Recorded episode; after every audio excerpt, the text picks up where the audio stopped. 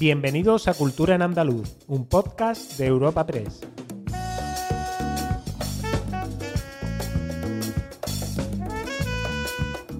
Os damos la bienvenida a una nueva entrega de Cultura en Andaluz, el podcast de Europa Press Andalucía en el que cada semana presentamos las novedades culturales más destacadas. Soy Esther Falero y al otro lado del micrófono tengo a mi compañero Alfredo Guardia. Bienvenido, Alfredo. Hola, ¿qué tal, Esther? ¿Qué temas vamos a tratar hoy? En nuestro podcast de esta semana hablaremos sobre la vigésimo sexta edición de los premios Max, que se celebrarán el próximo 17 de abril, el próximo lunes, en Cádiz, y que ya han visitado otras ciudades andaluzas como Sevilla, Córdoba y Málaga y también de los actos que recuerdan el talento del malagueño Pablo Picasso cuando se cumplen 50 años de su fallecimiento. Destacaremos también la 64 edición de los premios Jaén de Piano y haremos un repaso por las distintas ferias del libro que nos esperan este mes de abril por toda Andalucía. Y como siempre os ofreceremos nuestra agenda de actividades para los próximos días. Cádiz acogerá el 17 de abril los 26 Premios Max de las Artes Escénicas con una gala que se celebrará en el Gran Teatro Falla de la capital gaditana, dirigida por los actores y directores Ana López Segovia y José Troncoso. Los galardones de artes escénicas que este año se celebran bajo el lema Los Max del Porvenir celebran 26 años manteniendo 20 categorías a concurso, ampliando a 5 finalistas en las categorías de mejor espectáculo. Además, se han concedido ya dos premios especiales, como son el Premio Max de Honor que distingue la trayectoria de la compañía Tricicla y el Premio Max aficionado o de carácter social que reconoce la labor de Payaso Hospital. También se distinguirá por primera vez el Premio Max Aplauso del Público. Entre los finalistas andaluces a los Max están Love, Love, Love de Animasur a Mejor Espectáculo de Calle, El Bosque de Mario Bermúdez Gil a Mejor Espectáculo de Danza o Alberto Conejero a Mejor Dirección de Escena junto a Xavier Bobes por El Mar, Visión de unos niños que no lo han visto nunca, de Teatro Nacional de Cataluña. Además, otros andaluces que optan a la manzana redonda y plateada son Israel Galván por Seises, a mejor intérprete masculino de danza, Elena Carrascal e Isabel Vázquez por Archipiélago de los Desastres o Rafaela Carrasco, mejor coreografía por Nocturna Arquitectura del Insomnio. Escuchamos a Alberto Conejero y a Rafaela Carrasco en un encuentro con los medios esta semana en Sevilla. Este proyecto eh, tiene siete años de preparación. Eh, Xavier, que lo quiero nombrar porque esta nominación es doble, es una codirección y una coautoría con Xavier Bobés, mi compañero, y también eh, lo nombro porque no ha podido venir hoy aquí. Y era un proyecto que acariciamos desde hace muchos años y que finalmente fue posible después de la pandemia gracias al impulso del Teatro Nacional de Cataluña. Eh, para mí es un montaje indisciplinado o híbrido en muchos sentidos, porque es una, y celebro especialmente que esté finalista los premios Max, porque no es habitual que una obra de teatro de objetos esté eh, nominada, sea finalista. Y bueno, ha sido también un gran trabajo de, búsqueda a nivel de espacio sonoro y de creación de, de ambientes que evocaran también esa inquietud, esa mm, ansiedad que te crea no dormir, escuchar el reloj que pasa y pasa lento y no, y no, y no sucede nada. O sea, hay un trabajo muy, muy, muy profundo sobre ese espacio sonoro. El 8 de abril de 1973, el mundo despedía al malagueño más universal, el artista Pablo Picasso, y el pasado sábado, cuando se cumplían 50 años de su muerte, su ciudad natal recordaba su talento. Y es que este año 2023 se ha puesto en marcha un programa de alcance internacional para celebrar el denominado Año Picasso. Bajo este paraguas, exposiciones, talleres, eventos y actividades culturales rinden homenaje a la figura del artista malagueño en muchos rincones del planeta gracias a un acuerdo entre los gobiernos de España y Francia, país este último donde falleció. El ministro de Cultura y Deporte, Miquel Iceta, recordaba dicho acuerdo por el que se celebran más de 40 exposiciones a lo largo de todo el año en Europa y América. Estamos de celebración. El 8 de abril de 2023 se cumplen 50 años del fallecimiento de Pablo Picasso.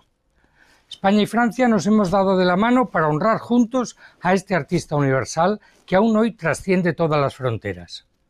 Son más de 40 las exposiciones que a lo largo de todo el año, tanto en Europa como en América, nos están descubriendo los aspectos más destacados de la obra y la vida de Picasso pero también aquellos más sorprendentes y desconocidos. Y entre las actividades con las que Málaga recordaba a su artista más internacional, la Casa Natal celebraba el pasado sábado una jornada de puertas abiertas al hogar de la infancia del artista y a la sala de exposiciones de la Plaza de la Merced. Mientras en el Museo Picasso se realizaba la suelta de una paloma blanca, símbolo de la paz, universalmente conocido gracias a su obra, y en la Malagueta se celebraba una corrida picasiana, con la exposición en el ruedo de 29 obras de 16 artistas que rendían así homenaje al malagueño. Miquel Iceta se refiere al despliegue de actividades en las ciudades picasianas, que son Barcelona, Madrid, Coruña y, como no, su Málaga natal. Durante estos días, las ciudades picasianas irán desplegando una agenda de actividades que se extiende a otras expresiones artísticas, como el cine, la música o la danza, disciplinas que tampoco pueden escapar a la influencia de este artista total.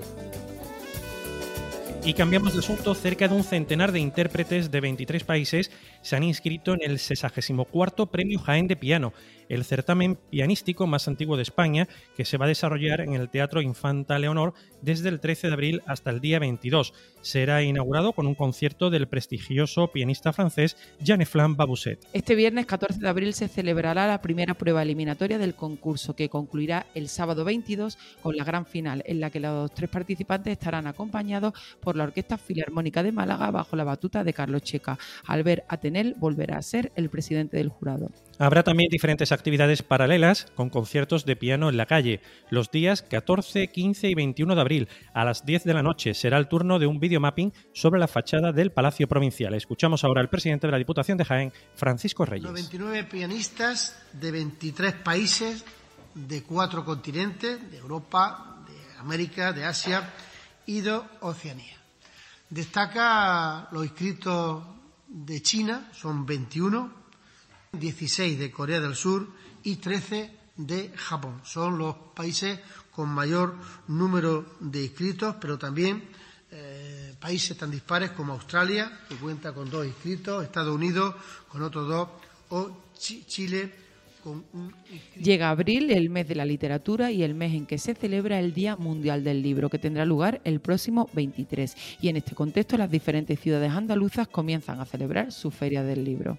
Sí, Granada, por ejemplo, celebra su cuadragésimo primera edición de la Feria del Libro entre el 21 y el 30 de abril, con cerca de 400 actividades para todas las edades, entre presentaciones de libros, talleres, lecturas, actividades escénicas o conferencias. Esta Feria de Granada contará además con la presencia de más de medio centenar de autores como Espido Freire, Manuel Vilas, Marta Robles, Raiden, Juarma o el youtuber Grau. Declaraciones del alcalde de Granada, Francisco Cuenca, durante la presentación de este evento. Feria del Libro de Granada, que cumple su 41 edición, ya es, sin ningún tipo de duda, una de las tres ferias del libro más relevantes de todo este país y la primera de Andalucía.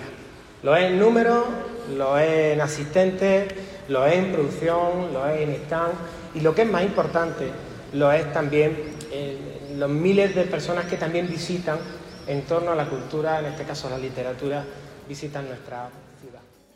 También el día 21 de abril comenzará la Feria de Córdoba, que se prolongará hasta el 1 de mayo en el Boulevard del Gran Capitán. Estará dedicada al artista y escritor Ginés Liébana, con un programa de actividades en el que se revisará y difundirá el trabajo de uno de los más prolíficos creadores del grupo cántico. Y en Cádiz, en la provincia, tenemos este mes varias ferias del libro. En Algeciras se desarrollará del 14 al 23 en la Plaza Alta y está dedicada este año al mundo del manga y sus manifestaciones, mientras que en el puerto será del 21 al 23 en la Plaza Cristóbal Colón. También hay feria del libro en los barrios del 14 al 16 de abril en el Paso de la Constitución y a finales de mes en la línea de la Concepción. En Almería, la Feria del Libro vuelve a la Rambla Federico García Lorca después de 12 años en los que ha pasado por otras ubicaciones en la ciudad, como el Paseo de Almería, la Plaza Vieja o la Plaza de la Catedral. En total, 19 firmas editoriales y comerciales, así como asociaciones e instituciones que se van a instalar entre el 26 de abril y el 1 de mayo con sus propuestas culturales en libros, cómics y autores.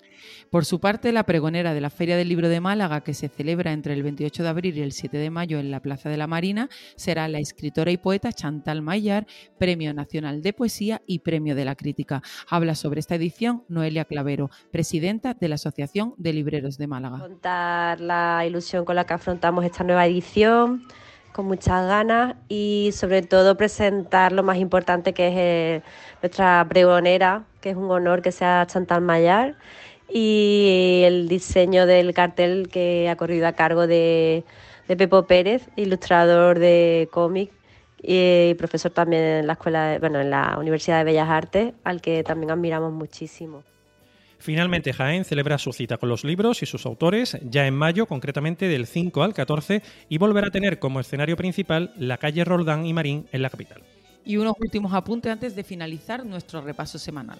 Empezamos en el Pleno del Parlamento de Andalucía porque allí en la Cámara Andaluza se ha aprobado la ley del flamenco, primera norma dedicada a este sector artístico en la historia de nuestra comunidad autónoma. Eh, por otra parte, Adelante Andalucía anunciaba esta semana que preguntará en el Parlamento a la Consejería de Turismo por la preservación de los restos arqueológicos encontrados en el antiguo edificio de Hacienda de Huelva. Señalaba también que en próximas semanas presentarán una proposición no de ley para la creación del Museo Arqueológico. Escuchamos a Maribel Mora, presidenta del Grupo Parlamentario de Adelante Andalucía. Eh, nosotros no vamos a dejar de trabajar para que se ponga en valor la riqueza de Huelva, eh, que la tiene, que es la gran desconocida precisamente por el desinterés y la desidia eh, de tantas administraciones. vamos a hacer esta pregunta parlamentaria, pero también hemos estado trabajando Amador, que es nuestro concejal y el, candidato a la alcaldía de, Huelva, en una proposición no de ley para poner en valor otro resto arqueológico y un último apunte, si te parece, Esther, el escritor Felipe Benítez Reyes ha ganado el decimotercer Premio Iberoamericano de Poesía Hermanos Machado por la obra titulada La ocasión y el homenaje. El, galardón está dotado con 4.000 euros y la publicación, eso sí, de la obra por parte de la Fundación José Manuel Lara en su colección Vandalia. Agenda semanal de Cultura en Andaluz. Y ahora os ofreceremos algunos planes para los próximos días terminamos nuestro repaso semanal con literatura y comenzamos nuestra agenda con literatura, ya que Elvira Lindo presenta este jueves 13 de abril en Sevilla su libro En la boca del lobo. Será a las 7 y media en la sala Antonio Machado de la Fundación Cajasol, con entrada libre hasta completar aforo. El Centro Cultural María Victoria Atencia de Málaga acoge este viernes, 14 de abril, la presentación del libro La puerta de mi casa de Marga Blanco. Un día después se va a celebrar el encuentro músico-poético de ficciones y canciones con la poesía de Ángeles Mora y Cristina Mora una de las grandes voces del jazz nacional y con una entrada gratuita hasta completar aforo a todas estas actividades. También en la provincia malagueña, el municipio de Alfarnate festeja el domingo 16 de abril la segunda edición de Sakura, un encuentro donde la cultura japonesa es sin duda la gran protagonista. Acogerá talleres, desfiles, puestos de artesanía y gastronomía dedicada a Japón. Y ahora nos vamos hasta Córdoba, donde el domingo 16 habrá un concierto de la Orquesta Sinfónica Flamenca formada por jóvenes músicos. Será a las ocho y media en la Plaza de Capuchinos con entrada libre. Además, la Diputación Cordobesa coge hasta el 18 de abril una parte del proyecto fotográfico de Espepons, que bajo el nombre genérico de Tierra recoge siete de las instantáneas realizadas por la artista catalana. Pons invita a profundizar en la memoria a partir de lugares marcados por el trauma de la Guerra Civil Española y la posterior represión a la disidencia. Y de Córdoba nos vamos a Sevilla, ¿verdad, Alfredo? Sí, porque la capital andaluza, una nueva sinfonía de Mahler, la séptima, en esta ocasión protagoniza el octavo concierto del ciclo Gran Sinfónico de la Real Orquesta Sinfónica de Sevilla este jueves 13 y el viernes 14 de abril a las 8 de la tarde en el Teatro de la Maestranza. Además, el mejor jazz de la escena musical actual vuelve a darse cita en Sevilla de la mano de la undécima edición de Sevilla Swing. Del jueves 13 al domingo 16 ofrecerá una atractiva programación encabezada por los españoles Racamulto, las formaciones francesas Mamá Chakers y Ogobo y los estadounidenses eh, Kate and the Critters. Las dos citas musicales tienen lugar en el Teatro Alameda el viernes 14 y el sábado 15 a las 9 de la noche y de Sevilla a Huelva. Sí, porque en Huelva la Sala de la Provincia acoge la exposición del Certamen Internacional de Fotografía Contemporarte, que este año justamente cumple su decimoquinta edición. La muestra se divide en dos partes, una en la que se exponen las obras ganadoras de la última edición, compuesta por un total de 23 fotografías de 11 autores, y una segunda en la que se hace un recorrido por los 15 años de Contemporarte. Y de nuevo en Sevilla, el domingo 16 de abril a las 7 de la tarde, el pianista onubense Javier Perianes ofrecerá un recital en el Teatro de la Maestranza, en el Paseo Colón, dentro de su gira internacional Cruce de Caminos. Abordará obras de Schumann, Wick, Brahms, Enrique Granados y Clara Schumann. Y por otra parte, el auditorio del Museo Picasso Málaga acoge un nuevo recital dedicado al pintor universal el próximo martes 18 de abril a las 8 de la tarde con un programa que incluye conexiones con la obra del artista que será interpretado por Austri Musici. Este concierto forma parte del programa de exposiciones y actividades culturales Celebración Picasso 1973-2023. Hasta aquí nuestro podcast de esta semana. Disfrutad mucho y os esperamos el próximo jueves en una nueva entrega de Cultura en Andaluz.